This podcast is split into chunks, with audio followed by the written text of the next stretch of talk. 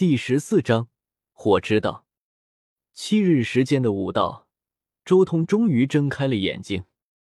这个世界的道也有些玄妙莫测啊！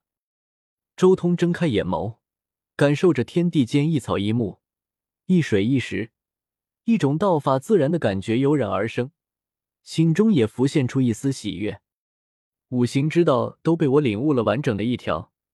可以说，同向天仙、天神最大的障碍都被我在这短短七日时间中破除了。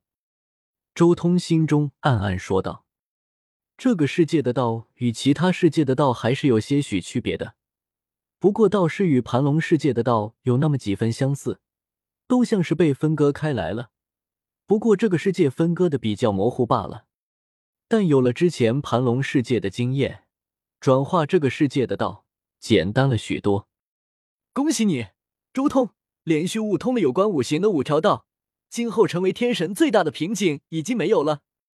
看到周通清醒过来，一旁的黑色老牛和黄毛大熊都上来道喜。黄毛大熊之前还保持着高冷的态度，但是看到周通这种悟性之后，也放下了一切矜持，愿意出现在这里帮他祝福他。周通微微点头示意，在这个莽荒纪世界。修行者在各种技艺方面的提升，其中第一层就是基础，也就是熟悉这一项技艺；而第二层境界则是入微，这代表着修士在这一种技艺方面已经达到了完美；而第三层这是天人合一，代表着寂静于道；而前三层还只能算是凡俗，真正厉害的还在后面。第四层便是道之真意，所谓道之真意。便是在天人合一的基础上，进一步感悟天地大道的奥妙，并且在感悟的过程中，渐渐发现其所蕴含的大道。而只要能领悟到了一丝大道，那就算是道之真意。这一层境界，周通其实很早以前就达到了。不论是之前还在孕育的过程中苏醒，还是从西府城离开之后自己试验的风之意境，都算是这一层境界。到了这一境界，一举一动都蕴含着大道之意，而第五层则是道之欲境，在领悟道之真意的前提下，继续修行，继续领悟出全新的道之真意，最后将所有领悟的道之真意不断汇聚起来，量变引发质变。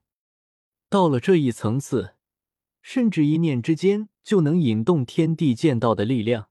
形成独属于自身的一片领域，这就是第五层道之域境。至于更高的第六层，那便是一条完整的道了。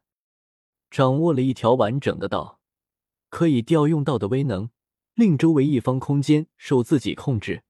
而一条完整的道，也是晋级天仙、天神的底线。只有掌握了一条完整的道，才有资格晋级天仙、天神。周通的如今掌握的是分属五行中的五条道。他之前在其他世界的时候，对于各种道的感悟已经非常深了。如果能全部发挥出来的话，至少这三界是看不到对手的。当然，因为世界的不同，所以需要一个转化的过程，而且这转过的过程中也会出现一些障碍。所以他现在的表现就是五条道。出生才一个月就领悟了五条分属五行的道，你这种天赋和资质，确实可怕。即便上古的神魔时代，都见不到你这样的人。这座洞府的上三任主人在你面前，简直就是垃圾。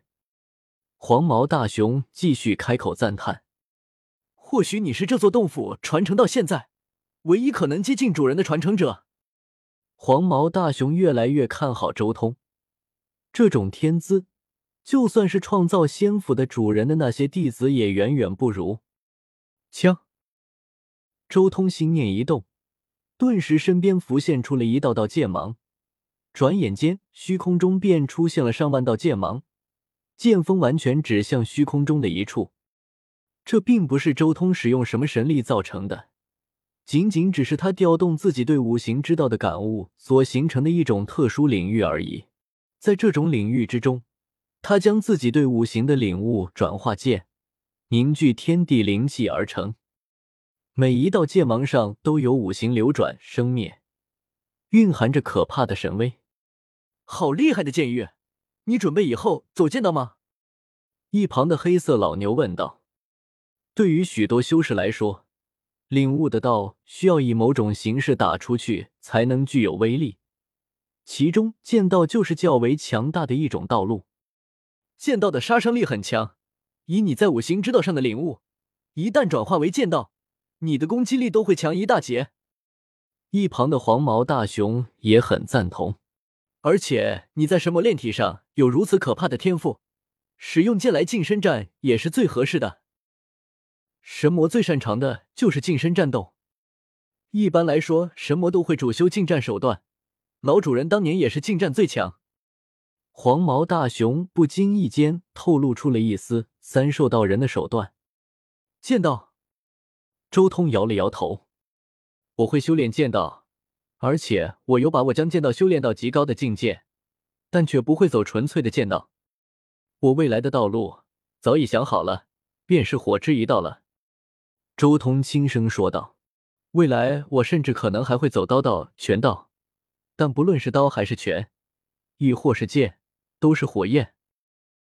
在来到这个世界之前，他就想好了，自己这个凤凰真命还是走火之一道，因为他终究还是要离开这个世界，重新回到遮天世界的。到时候回到遮天世界之后，自己就有可能与黑暗阵营那边碰撞。”面对黑暗物质，最好的克星还是凤凰本身的火焰。从帝落时代到仙古乱古岁月，一直以来，黑暗生灵最讨厌的东西就是凤凰的火焰。只不过因为后世的凤凰水平都不高，所以无法对本质是先帝一级的黑暗物质造成太过明显的克制。